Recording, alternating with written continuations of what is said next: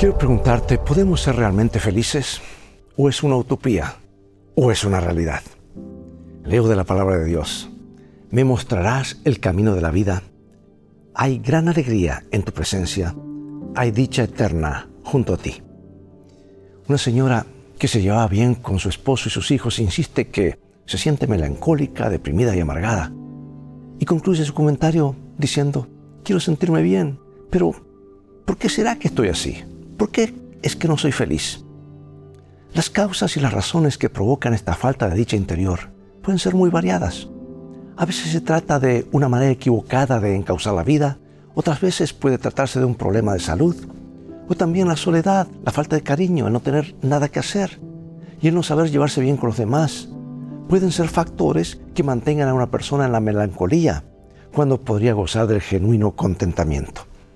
El mal genio el sentimiento de culpa, los vicios, el pesimismo, el rencor y la incredulidad son también causas frecuentes de infelicidad y de angustia.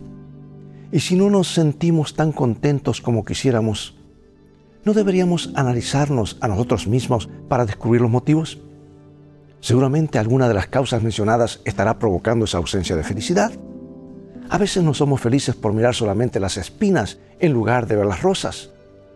Mira, esto escribió mi autora favorita. Dice, muchos al recorrer el camino de la vida se espacian en sus errores, fracasos y desengaños, y sus corazones se llenan de dolor y desaliento.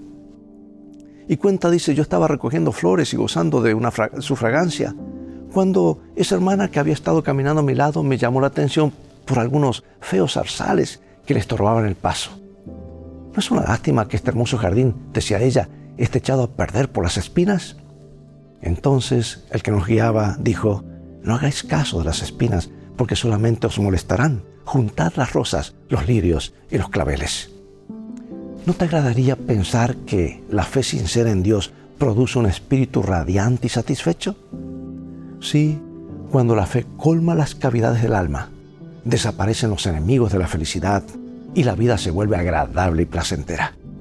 Confiando en Dios y dependiendo de Él, vivimos y convivimos mucho mejor. Si la fe es sinónimo de poder lograrlo, ¿cómo no va a ser capaz de darnos felicidad? Dios te bendiga.